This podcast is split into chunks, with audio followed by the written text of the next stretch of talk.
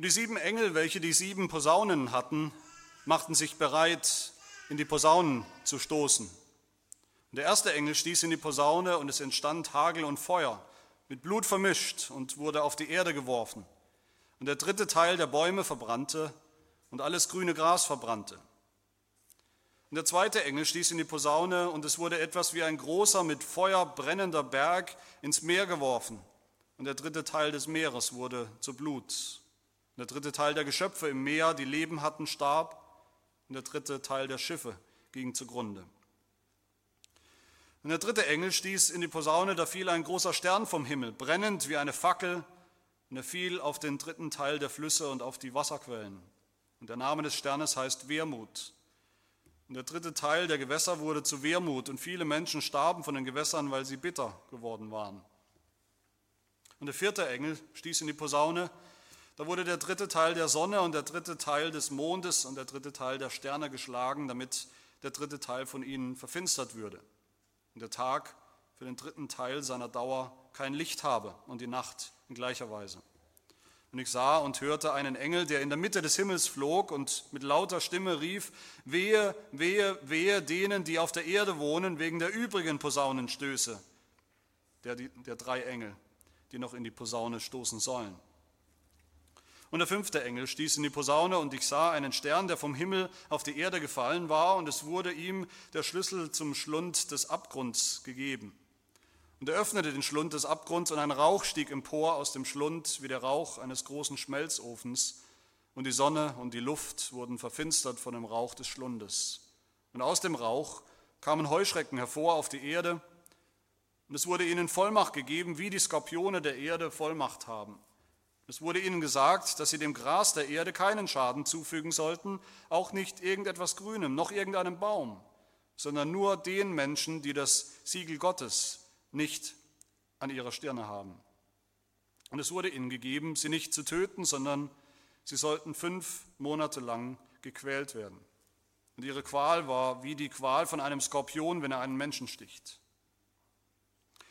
Und in jenen Tagen werden die Menschen den Tod suchen und ihn nicht finden.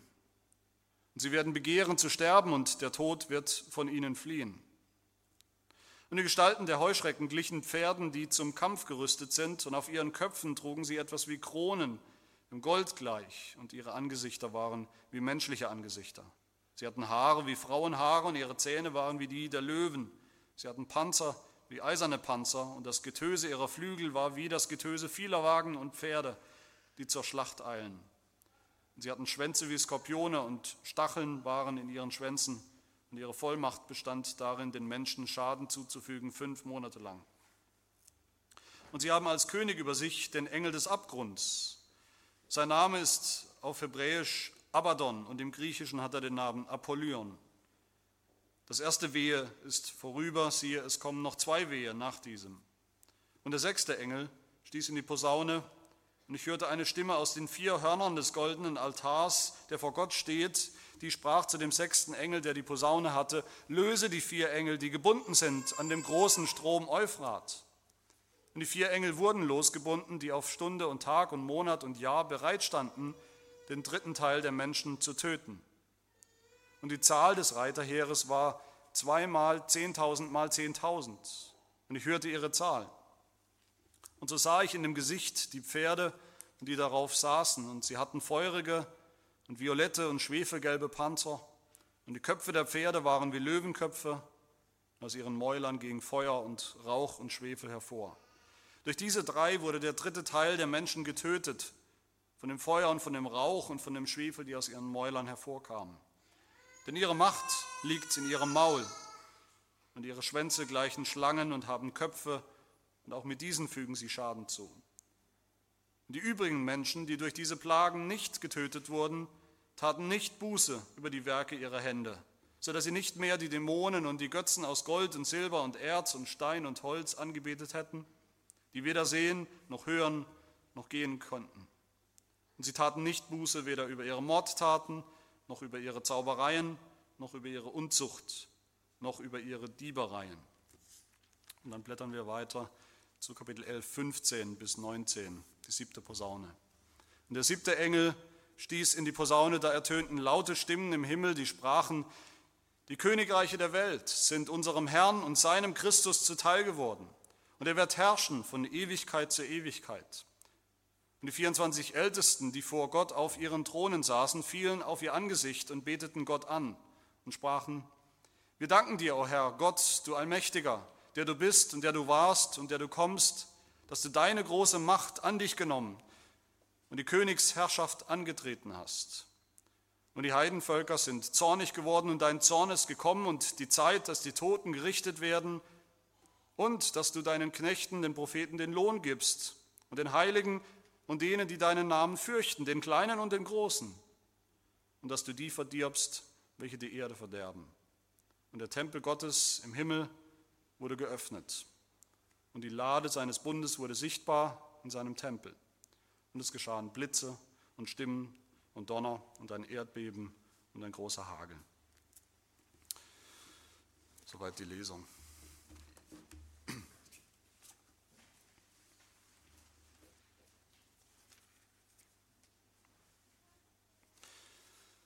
Mit diesem Abschnitt sind wir beim zweiten großen Zyklus hier in der Offenbarung. Wir haben uns schon den ersten Zyklus von Gerichten, von sieben Gerichten Gottes angesehen, sieben Gerichte, die über die Erde kommen, über die Erde hereinbrechen.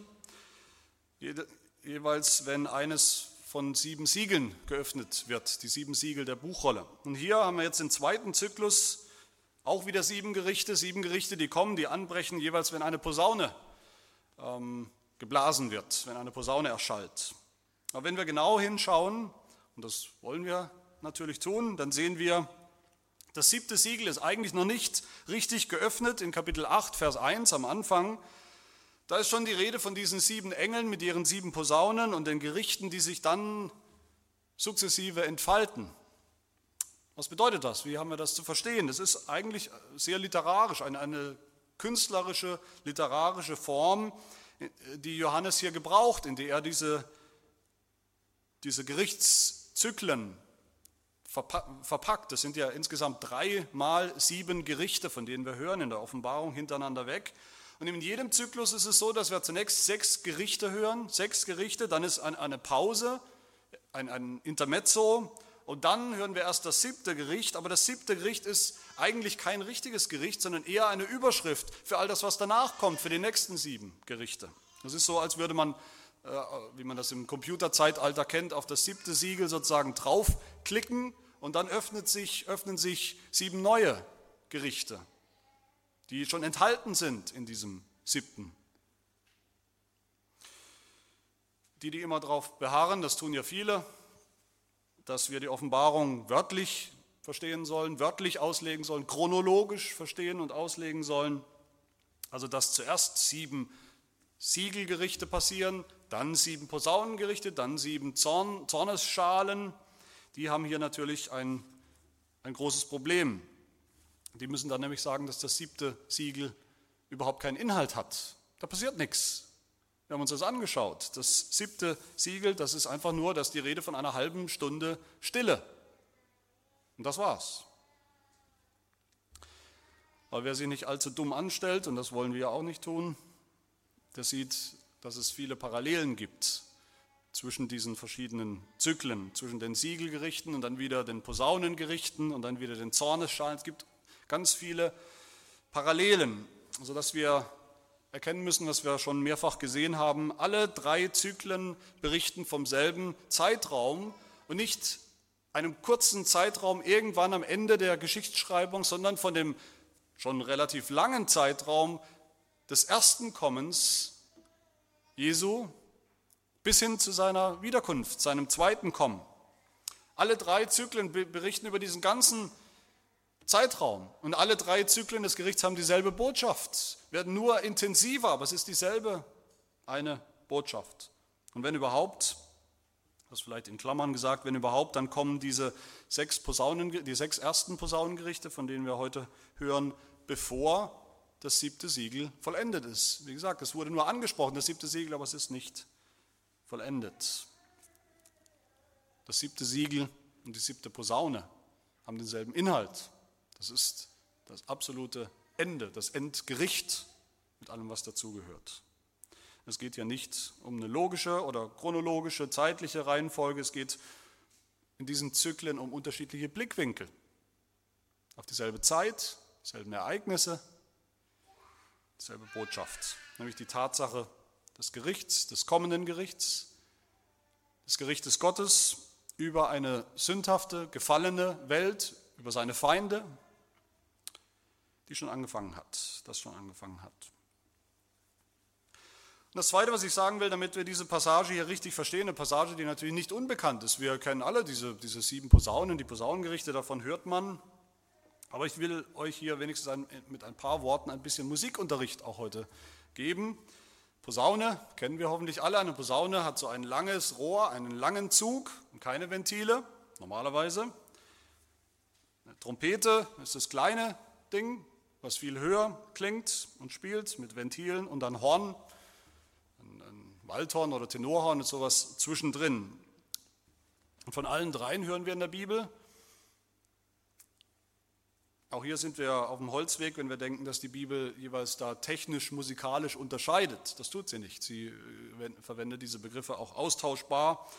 Alles drei sind Blechblasinstrumente, alle drei machen einen ordentlichen Lärm, einen ordentlichen Lärm, wenn man sie gut bläst, einen Lärm, bei dem sich einem die Nackenhaare aufstellen können. Alle drei können das. Manche Bibeln übersetzen, auch hier in der Offenbarung, nicht mit Posaune, sondern mit Trompete, je nachdem, welche Übersetzung ihr habt, oder auch im Englischen zum Beispiel. Auch sonst finden wir im Neuen Testament all diese Begriffe. Und am Ende sind all diese Begriffe eigentlich nur eine Übersetzung oder eine Übertragung von dem Wort oder dem Begriff, dem Instrument aus dem Alten Testament, das wir kennen als Schofar, Schofarhorn, das Horn. Was will ich damit sagen? Ich will damit deutlich machen, dass wir überhaupt diese Posaunengerichte nur verstehen können, wenn wir die Vorläufer aus dem Alten Testament kennen. Das haben wir immer wieder gesehen in der Offenbarung. Wir brauchen, wir müssen immer wieder hinein ins Alte Testament, um verstehen zu können, worum es geht. Und im Alten Testament finden wir, dass Hörner geblasen werden, Schofarhörner, Posaunen, Trompeten, wie auch immer wir es nennen wollen, und zwar aus drei Gründen. Im Alten Testament immer wieder, aus drei Gründen. Erstens als Ankündigung des bevorstehenden Gerichts, dass jetzt bald das Gericht kommt. Zephania 1, Vers 15, ein Tag des Zorns ist dieser Tag, ein Tag der Angst und der Bedrängnis, ein Tag des Ruins und der Zerstörung, ein Tag der Finsternis und des Dunkels, ein Tag des Gewölks und des Wolkendunkels, ein Tag des Schofarschalls und des Alarmblasens gegen die festen Städte und gegen die hohen Zinnen. Das ist das Gericht, das kommt. Oder Joel 2, stoßt in das Schofarhorn in Zion und blast Lärm auf meinem heiligen Berg, dass alle Bewohner des Landes erzittern, denn der Tag des Herrn kommt, das ist der Tag des Gerichts. Das zweite, Posaunen werden im Alten Testament geblasen oder Hörner als Ankündigung des Kriegs, eines Krieges, als Kriegsgeschrei. Das sehen wir deutlich in der bekannten Geschichte von, von Gideon, im Kampf gegen die Midianiter im Buch Richter, Kapitel 7. Da heißt es, Gideon teilte die 300 Mann in drei Abteilungen und gab ihnen allen Schofarhörner in die Hand und leere Krüge und brennende Fackeln darin. Und er sprach zu ihnen, schaut auf mich und macht es ebenso, macht es mir nach. Wenn ich und alle, die mit mir sind, in das Horn stoßen, so sollt auch ihr rings um das ganze Lager in die Hörner stoßen und rufen, für den Herrn und Gideon. Das ist ein Schlachtruf, ein Kriegsgeschrei. Das bedeutet, jetzt geht's los, auf in den Kampf. Und drittens, die Posaunen werden geblasen im Alten Testament, um deutlich zu machen, dass der König kommt, siegreich kommt, zu einem Triumphzug, zu einem Siegeszug. Auch dafür werden die Hörner geblasen. Das ist natürlich nicht jetzt sauber voneinander zu trennen, wo im Alten Testament werden die Posaunen nur zum Gericht geblasen oder zum Krieg oder nur zum Sieg. Oft überlappt das natürlich. Ähm, das ist klar. Das Gericht kommt oft in Form von Krieg und Krieg führt oft zum Sieg. Das hängt zusammen. Das sehen wir vielleicht nirgendwo deutlicher als bei der Einnahme der Stadt Jericho in Josua Kapitel 6. Da lesen wir, der Herr sprach zu Josua, siehe, ich habe Jericho samt seinem König und den tapferen Kriegern in deine Hand gegeben. Ihr habt eigentlich schon den Sieg. Darum sollte er um die Stadt ziehen, alle Kriegsleute einmal rings um die Stadt herum, also Krieg. So sollst du es sechs Tage lang tun. Und sieben Priester sollen sieben Hörner des Halljahres vor der Lade hertragen. Und am siebten Tag soll er siebenmal um die Stadt ziehen und die Priester sollen in die Schofarhörner stoßen. Und es soll geschehen, wenn man das Horn des Halljahres bläst und ihr den Ton des Schofarhornes hört, so soll das ganze Volk ein großes Kriegsgeschrei erheben. Dann werden die Stadtmauern in sich zusammenstürzen und das Volk soll hinaufsteigen, jeder gerade vor sich hin, zum Sieg, siegreich hinaufsteigen. Da haben wir alles zusammen, Ankündigung des Gerichts über die Gottlosen, die wohnen, noch wohnen in dieser Stadt. Da haben wir einen Aufruf zum Krieg und da haben wir schon die, das, das Kriegsgeschrei. Die Hörner sind das Kriegs- und das Triumphgeschrei. Gott hat Jericho in eure Hand gegeben. Überhaupt sind diese Trompeten von Jericho, diese Geschichte, Einnahme von Jericho, das ist der wichtigste Hintergrund insgesamt für diese Passage, die wir hier in der Offenbarung haben. Die Parallelen sind, sind frappierend, sind so frappierend, dass man sie eigentlich nicht übersehen kann. In Jericho sollen sieben Priester sieben Trompeten blasen, ins Horn stoßen. In der Offenbarung sind es sieben Engel, sieben Engel, die die Posaunen blasen. Und Engel sind auch priesterliche Diener Gottes. In Jericho sind die ersten sechs Trompeten nur Vorspiel. Die siebte Trompete ist die, wo eigentlich alles passiert. Das Endgericht über die Stadt. So kommen die Mauern zum, Ein zum Einsturz. So ist es auch in der Offenbarung, wie wir sehen werden. Mit den sechs Posaunen beginnt das Gericht, aber erst mit der siebten kommt das endgültige Gericht und der endgültige Sieg. In Kapitel 11, Vers 8 in der Offenbarung lesen wir, welche Stadt von den Posaunengerichten zerstört wird. Da heißt es, und ihre Leichname, die Leichname der Gottlosen, werden auf der Straße der großen Stadt liegen, die im geistlichen Sinn Sodom und Ägypten heißt, wo auch unser Herr gekreuzigt worden ist. Ja, wie heißt die Stadt jetzt? Heißt sie jetzt Sodom oder heißt sie jetzt Ägypten? Oder ist es die Stadt, wo unser Herr gekreuzigt worden ist, Jerusalem? Oder ist es Jericho? Alles. In einem geistlichen Sinn heißt es hier, in einem geistlichen Sinn, in einem übertragenen Sinn heißt diese Stadt auch Sodom und heißt die auch Ägypten, heißt die auch Jericho, heißt die auch Jerusalem als, als die Stadt, natürlich die Stadt Gottes, aber in dem Fall die Stadt, wo unser Herr gekreuzigt worden ist, die Stadt, der, wo die allergrößte Gottlosigkeit überhaupt passiert ist. Wofür steht die Einnahme dieser Stadt Jericho im Alten Testament, sie steht für die Einnahme des verheißenen Landes. Es ist ja nicht irgendeine Stadt, das ist die Einnahme des verheißenen Landes, ein Teil des verheißenen Landes. Josua 6 nochmal, da heißt es, Jericho, das verheißene Land, Jericho aber war verschlossen und verriegelt vor den Kindern Israels, sodass niemand heraus oder hineingehen konnte. Das verheißene Land war noch verschlossen durch diese Mauern. Die Mauer steht zwischen dem Volk Gottes und dem Land der Verheißung. Die Zerstörung Jerichos war natürlich ein Gericht, das haben diese ungläubigen, gottlosen Menschen verdient, über sich gebracht, aber sie war gleichzeitig der Auszug des Volkes, des Volkes Gottes aus Ägypten, ihr Exodus, der Auszug aus Ägypten und der Einzug ins verheißene Land. Und genauso sollen wir verstehen, ist es hier auch in der Offenbarung. Die Zerstörung Babylons, der großen Stadt, das steht im Mittelpunkt der Offenbarung und der Gerichte. Die Zerstörung Babylons durch die Posaunengerichte ist auch ein Gericht über alle gottlosen Menschen, über alle ungläubigen Menschen, die rebellieren, die aufbegehren gegen den einen wahren Gott, ein Gericht. Sie ist aber auch ein Auszug, der Auszug des Volkes Gottes, der Gemeinde, ein Auszug aus der Welt, der Gottlosigkeit, wie es in Kapitel 18 in der Offenbarung heißt. Da heißt es, geht hinaus aus ihr, zieht aus, geht hinaus aus ihr, aus Babylon, mein Volk, damit ihr nicht ihrer Sünden teilhaftig werdet und damit ihr nicht von ihren Plagen empfangt.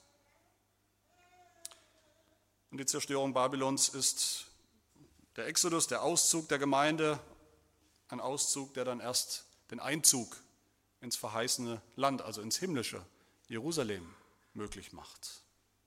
Die Zerstörung Babylons macht den Einzug ins himmlische Jerusalem erst möglich.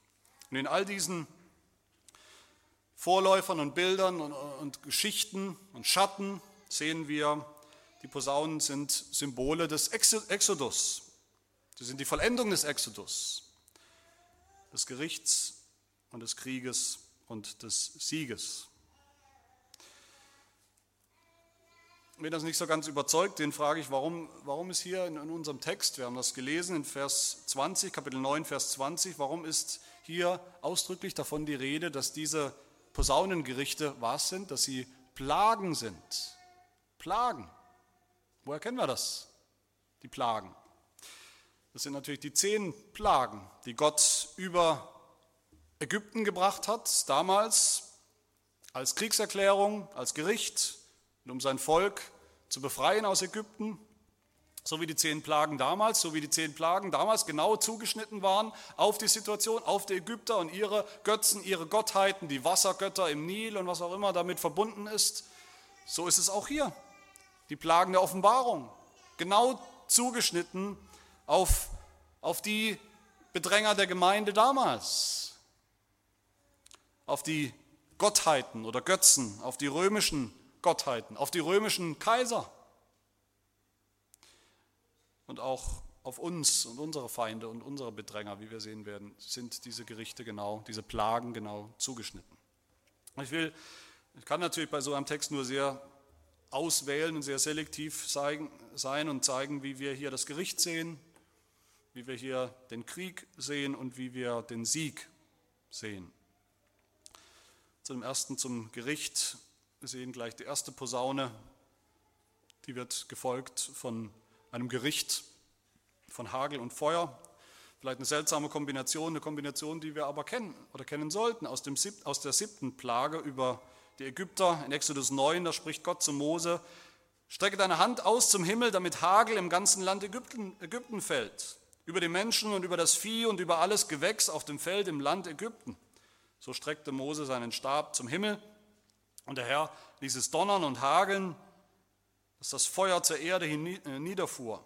Und der Herr ließ Hagel regnen auf das Land Ägypten. Also dieses, diese Posaune, dieses Gericht symbolisiert die Zerstörung der Ernte, die Zerstörung der, der Nahrungsgrundlage für die Menschen. Gott nimmt ihnen das weg, womit er sie so lange verwöhnt hat und beschenkt hat. Und es hat sie aber doch nicht angeregt, ihm zu danken dafür. Gott nimmt es ihnen weg. Die zweite Posaune führt dazu, dass ein brennender Berg ins Meer geworfen wird. Auch das ist kein, kein wörtlicher Berg, tatsächlicher Berg, sondern er steht für ein Reich, für einen Herrscher, den Gott vernichten wird. Das ist eine Ankündigung des Gerichts über die gottlosen Herrscher, die Kaiser oder wen, wen wir auch immer darunter verstehen wollen.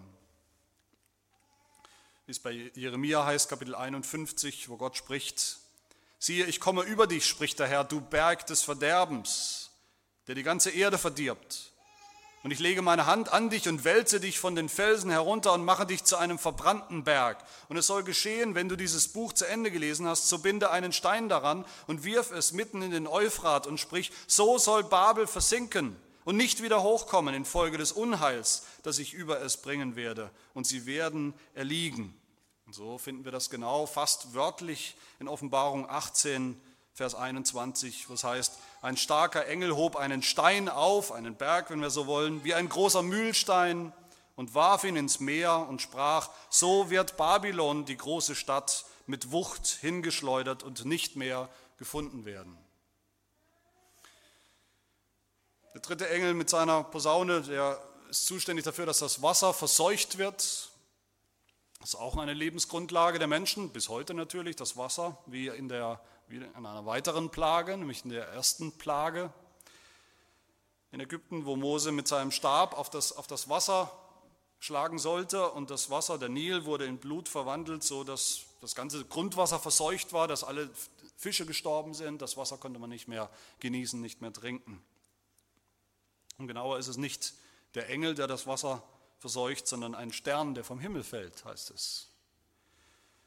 Sterne sind Symbole in der Offenbarung für Engel. Das haben wir schon mehrfach gesehen. Und es ist ein Engel, der fällt, ein gefallener Engel, der dieses Wasser vernichtet, der die Menschen vernichtet. Wer ist dieser Stern? Er heißt Wermut, weil er das Wasser wehrmütig, bitter macht. Vielleicht genießbar für eine Weile, aber dann bringt es den schleichenden Tod.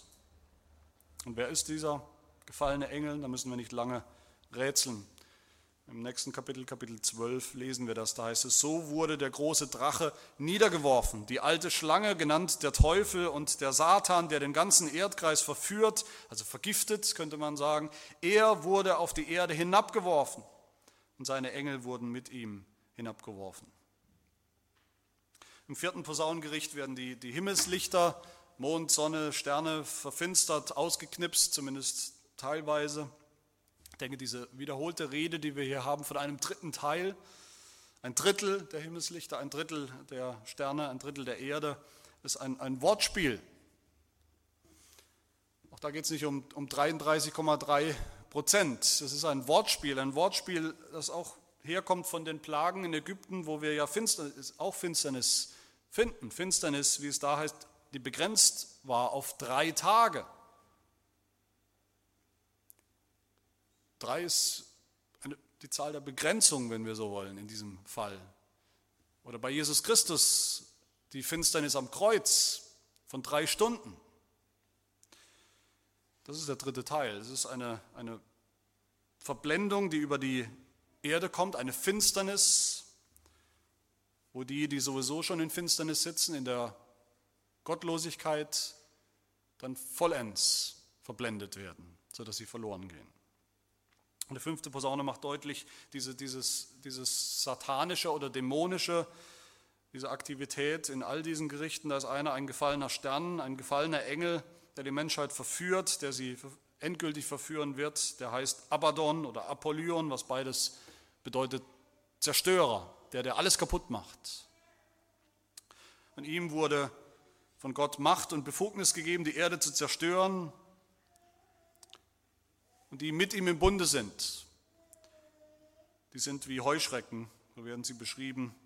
Und auch das ist natürlich der Rückgriff auf eine weitere Plage, die achte Plage in Ägypten, wo Gott sagt zu Mose, Strecke deine Hand aus über das Land Ägypten, damit die Heuschrecken über das Land Ägypten kommen und alles Gewächs im Land auffressen, samt allem, was vom Hagel übrig geblieben ist. Auch die sechste Posaune bringt eindeutig Gericht. Vier gebundene Engel werden freigelassen. Am großen Strom Euphrat heißt es, woher ja die Babylonier kamen mit ihrem Gericht. Und sie verrichten ihr Werk, sie, sie morden, sie töten, was vielleicht auch wieder hier ein Anklang ist an, an vielleicht die schlimmste aller Plagen, die Ermordung der erstgeborenen Kinder. Und sie werden beschrieben als ein mächtiges Reiterheer, wie die Ägypter, die dem Volk Gottes nachgeritten, nachgestellt sind, nachstellen wollten durchs Meer hindurch, um sie zu töten. Zusammenfassend sagt der Text über die Zustände, die am Ende herrschen, resultieren aus diesen Gerichten.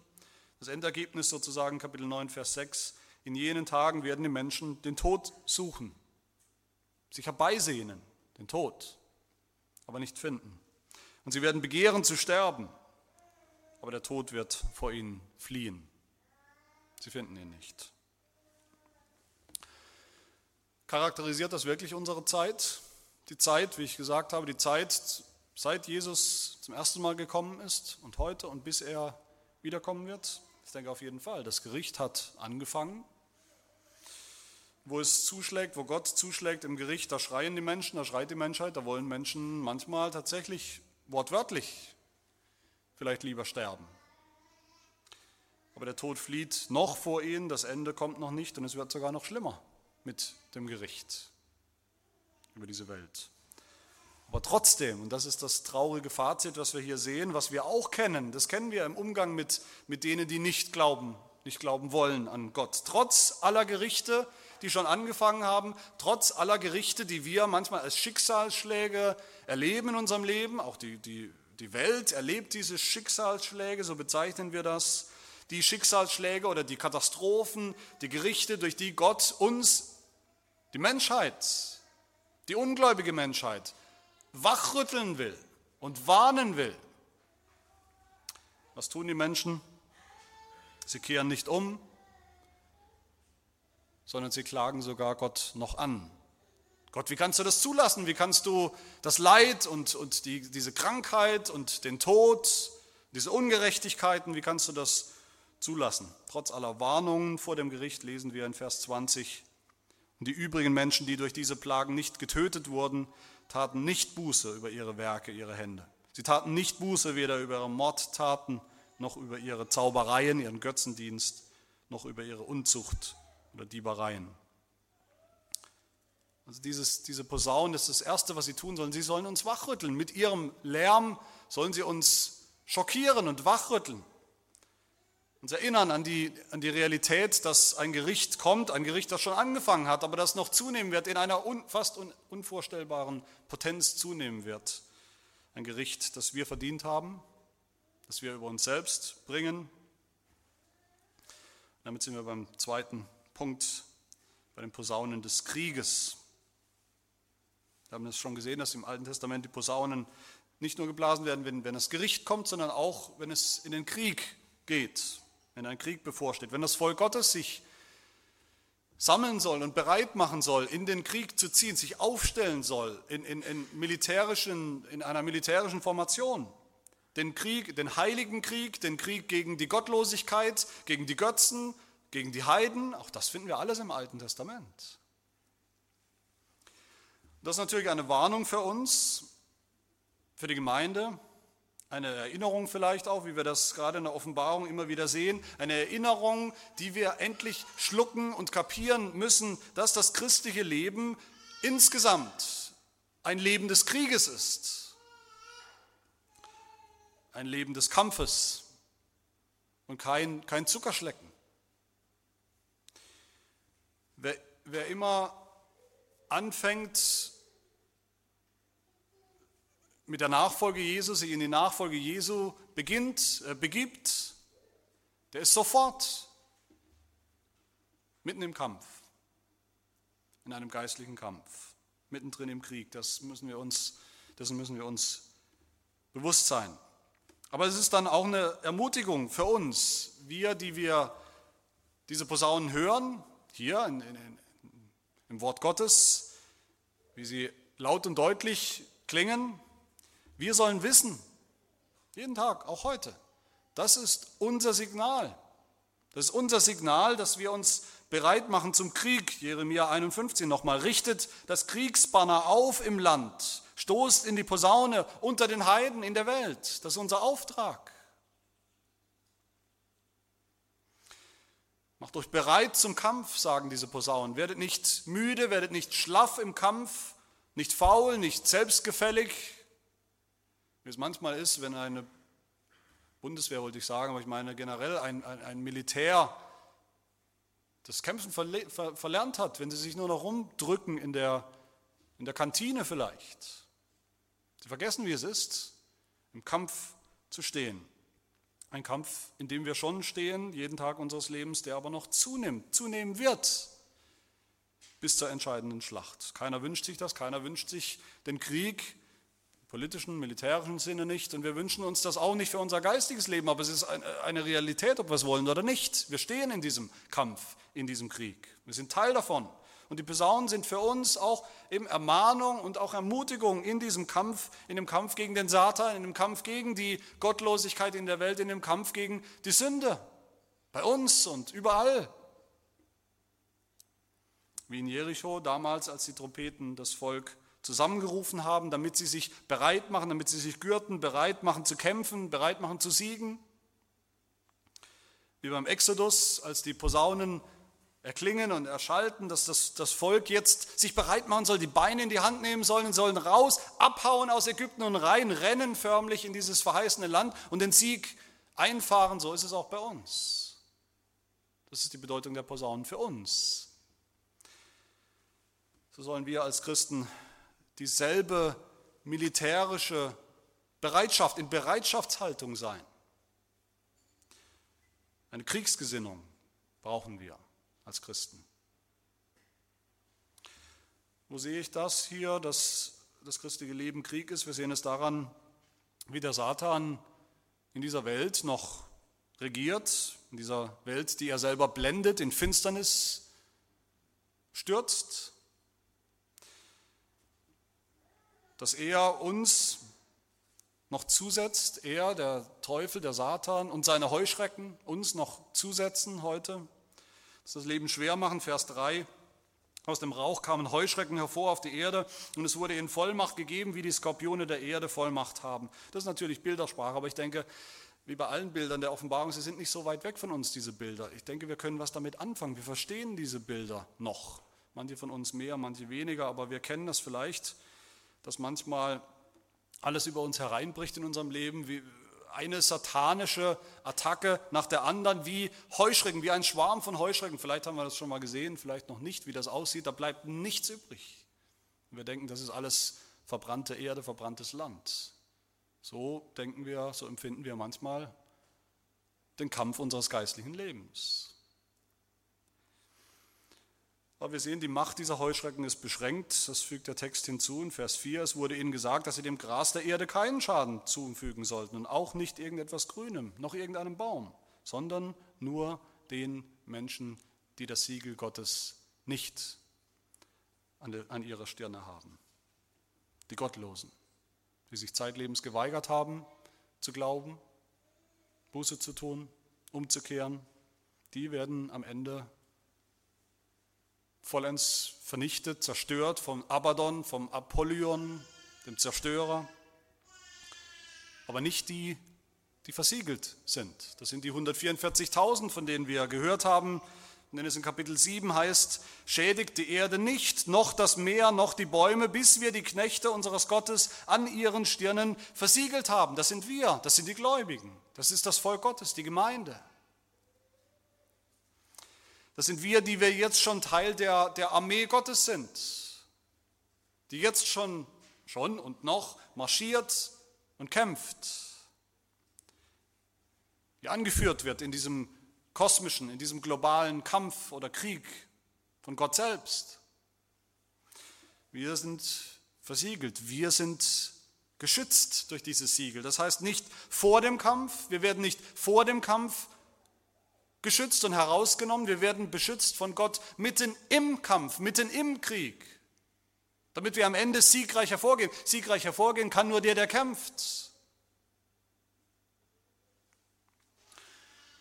Und doch sehen wir hier, dass wir auch nicht ungeschoren hervorgehen aus diesen ganzen Gerichten. Der Satan kann uns nicht verderben, wir sind versiegelt, aber er kann uns Kratz- und Schürfwunden zufügen. Und das kennen wir auch, diese Realität. Meine Lieben, lassen wir uns nicht verführen, lassen wir uns nicht verführen von denen, die sagen, das christliche Leben, wenn du nur dich Christus anvertraust, wenn du dich nur in die Nachfolge stellst, wenn du dich nur Gott anvertraust, dann, dann geht alles glatt.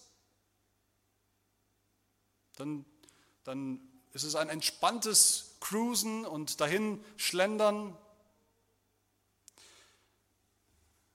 Hier nicht. Noch nicht. Noch ist Krieg. Aber wir dürfen getrost sein, so wie die Israeliten versiegelt waren, damit diese Plagen ihnen am Ende nichts anhaben konnten so sind auch wir versiegelt, dass uns diese Plagen hier, die Gerichte, die Posaunengerichte nichts anhaben. Im Gegenteil, sie werden am Ende, sie dienen am Ende zu unserem Heil, zu unserer endgültigen Erlösung. Und damit sind wir beim letzten Gedanken. Wie bei den Siegelgerichten in diesem ersten Zyklus haben wir auch hier erst sechs, sechs Posaunen, sechs Gerichte und dann ein Zwischenspiel, ein Intermezzo, das ist Kapitel 10 und 11, das wir jetzt übersprungen haben, das wir dann nächstes Mal hören werden bevor dann die siebte und letzte Posaune erschallt. Und mit dieser siebten Posaune sehen wir, die Posaunen stehen nicht nur für Gericht und nicht nur für Krieg, sondern sie stehen auch für den Sieg, für den Sieg des Königs. Jede der sieben Posaunen soll uns erinnern, dass das Ende naht, dass der Sieg naht, der Sieg, mit dem der Krieg vorbei ist, das Gericht vorbei sein wird, wo alles Böse aufhören wird, alles Leid, alle Gottlosigkeit äh, aufhören wird. Die siebte Posaune erschallt in Kapitel 11, Vers 15. Da ertönten laute Stimmen im Himmel, heißt es, die sprachen, die Königreiche der Welt sind unserem Herrn und seinem Christus zuteil geworden. Und er wird herrschen von Ewigkeit zu Ewigkeit. Und die 24 Ältesten, die vor Gott auf ihren Thronen saßen, fielen auf ihr Angesicht und beteten Gott an und sprachen, wir danken dir, o Herr, Gott, du Allmächtiger, der du bist und der du warst und der du kommst, dass du deine große Macht an dich genommen und die Königsherrschaft angetreten hast. Auch diese letzte Posaune findet natürlich ihre Vorläufer im Alten Testament, ohne die wir nicht wirklich begreifen können, was, was hier passiert, was hier geschieht. Und vor allem wieder beim Exodus, wieder müssen wir schauen zum, zum Exodus, zu diesem wichtigen, zentralen Heilsereignis. Das Volk Gottes ist gerade, Gott sei Dank, endlich aus Ägypten geflohen, endlich aus Ägypten ausgezogen in diesem großen Exodus. Und was ist die erste Station? Wo kommen sie hin? Sie kommen hin zu dem Berg Sinai. Sie wandern hin, sie pilgern und kommen zum Berg Sinai, wo Mose dann hinaufsteigen soll auf diesen Berg, wo Mose Gott begegnen wird. Und da heißt es, es geschah, als der dritte Tag kam und es noch früh am Morgen war, da erhob sich ein Donnern und Blitzen und eine dichte Wolke lag auf dem Berg, das ist dieselbe Sprache, wie wir sie hier haben. Und es ertönte ein sehr lauter Schall von Schofarhörnern, von Posaunen. Da erschrak das ganze Volk, das im Lager war, und Mose führte das Volk aus dem Lager Gott entgegen, und sie stellten sich unten am Berg auf, sie stellten sich auf in Reihe und Glied, können wir uns vorstellen, wie eine, wie eine Armee, bereit zum Kampf, bereit, den Sieg endlich einzufahren, in das Land, das Land einzunehmen, als Siegesbeute. Das heißt weiter, der ganze Berg Sinai rauchte, weil der Herr im Feuer auf ihn herabstieg und sein Rauch stieg auf wie der Rauch eines Schmelzofens, wie wir es hier haben. Und der ganze Berg erbebte heftig und der Hörnerschall wurde immer stärker. Mose redete und Gott antwortete ihm mit lauter Stimme.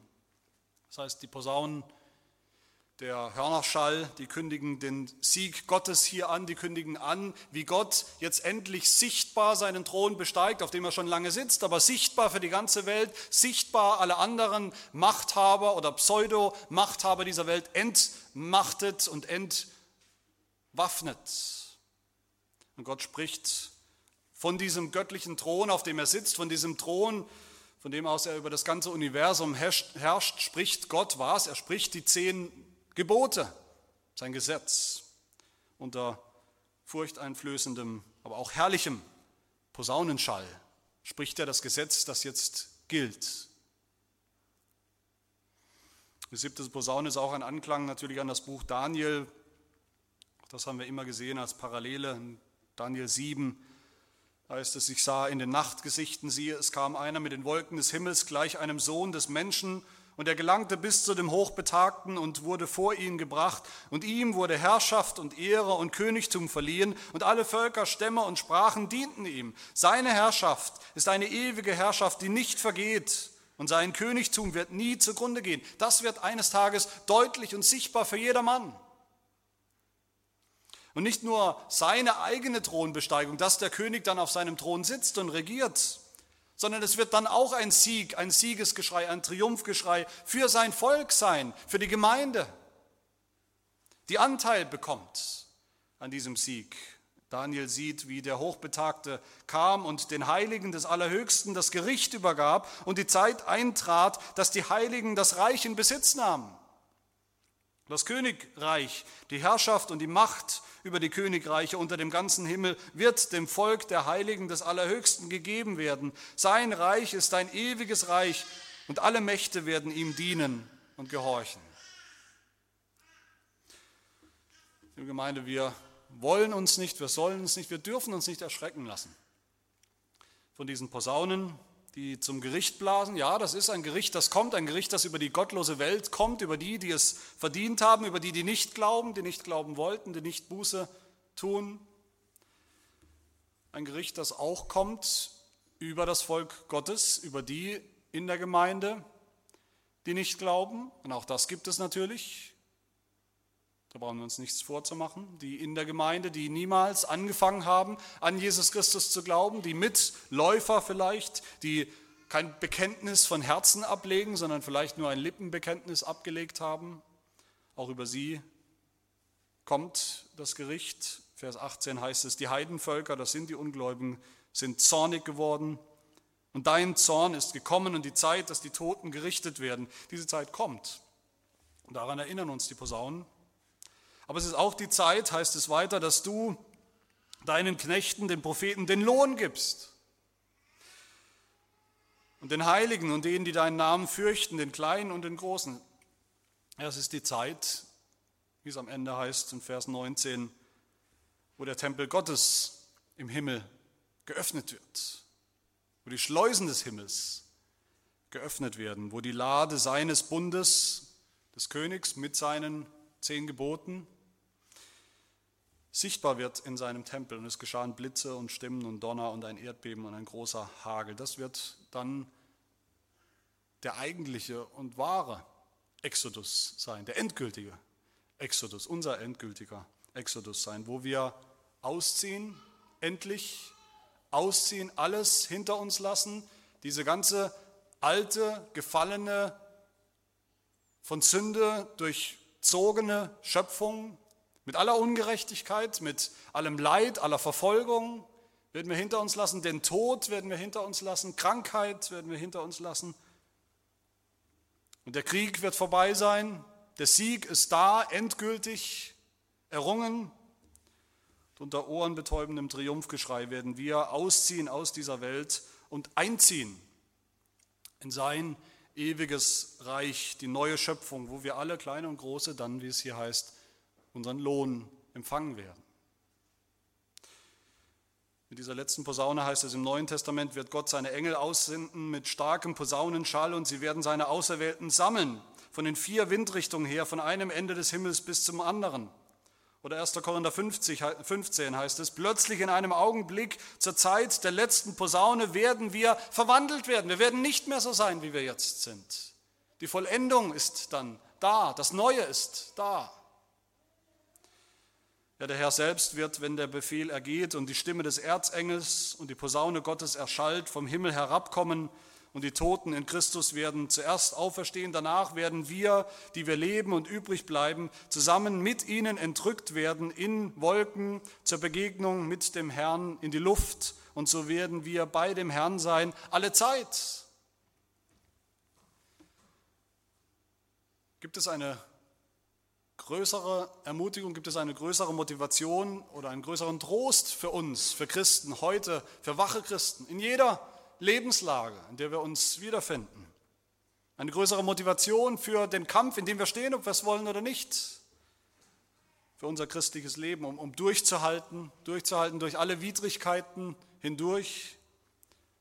Gibt es eine größere Motivation als diese siebte Posaune? Den Klang dieser Posaune, auf den wir warten, der unseren Sieg herbeiführen wird. So schließe ich mit einem Zitat aus Artikel 37 aus unserem Glaubensbekenntnis, dem niederländischen Glaubensbekenntnis, wo es heißt, über diesen Moment, über diese letzte Posaune. Dann aber werden alle Geschöpfe, sowohl Männer als Frauen und Kinder, so viele es von Anfang bis Ende der Welt gegeben hat, vor diesem höchsten Richter erscheinen, wohin sie durch die Stimme und den furchtbaren Ruf der Engel und Erzengel und die Posaune Gottes gerufen werden. Dann wird unsere Erlösung erst ganz vollendet werden. Und wir werden die lieblichen Früchte unserer Mühen und Schmerzen, die wir in diesem Leben erduldet haben, erlangen. Unsere Unschuld wird dann offen vor allen anerkannt werden. Und wir selbst werden wiederum die furchtbare Rache sehen, die der Herr an denen übt, welche uns tyrannisch mancherlei Qualen und Beschwerden angetan haben. Dann werden die Gläubigen und Auserwählten mit der Krone der Herrlichkeit und Ehre beschenkt werden. Und der Sohn Gottes wird ihre Namen vor Gott dem Vater und seinen heiligen auserwählten Engeln nennen. Und jede Träne wird von ihren Augen getrocknet werden. Gott wird ihnen aus Gnade mit solcher Herrlichkeit vergelten, wie keines Menschen Seele sie sich je vorstellen kann. Wir erwarten daher diesen großen Tag des Herrn mit der größten Sehnsucht, damit wir aller Dinge, die uns von Gott verheißen sind, völlig in Christus Jesus, unserem Herrn, froh teilhaftig werden und in Ewigkeit genießen. Amen. Wir wollen beten. Maranatha, ja komm, Herr Jesus Christus, wir sehen uns nach deiner Wiederkunft. Wir sehnen uns nach diesem Schall der Posaunen, die das Gericht anzeigen, das Gericht, das wir, dessen sind wir uns schmerzlich bewusst, dass wir alle verdient haben. Alle, die sich gegen dich stellen, alle, die meinen, sie wären stärker als du, alle, die meinen, sie könnten ohne dich auskommen, aber auch das Gericht, das wir verdient haben als Sünder ohne Christus. Das Gericht, in dem wir nur bestehen können, wenn wir das Siegel Gottes haben, das Blut Jesu. Ja, wir sehnen uns nach der Posaune, die uns versammelt als dein Volk zum Krieg gegen alles, was dir entgegensteht, gegen den Unglauben, gegen die Gottlosigkeit, gegen die Götzen dieser Welt. Einen Krieg, der im Sieg enden wird, für alle, die umkehren für alle, die Buße tun, für alle, die sich an dich hängen, an deinen Sohn Jesus Christus, dem jetzt schon alle Macht im Himmel und auf Erden gegeben ist, was dann einst wir und die ganze Welt sehen und anerkennen wird, jede einzelne Menschenseele. Komm, Herr Jesus, mach ein Ende mit dieser alten, gefallenen Schöpfung, mit Sünde, mit Tod und Teufel, und nimm uns auf in dein Reich, wo wir dann feiern werden, wo wir deinen Sieg feiern werden in deinem Sohn Jesus Christus. Und das bitten wir in, in aller Demut, in aller Erwartung, in aller Freude. In Jesu Namen. Amen.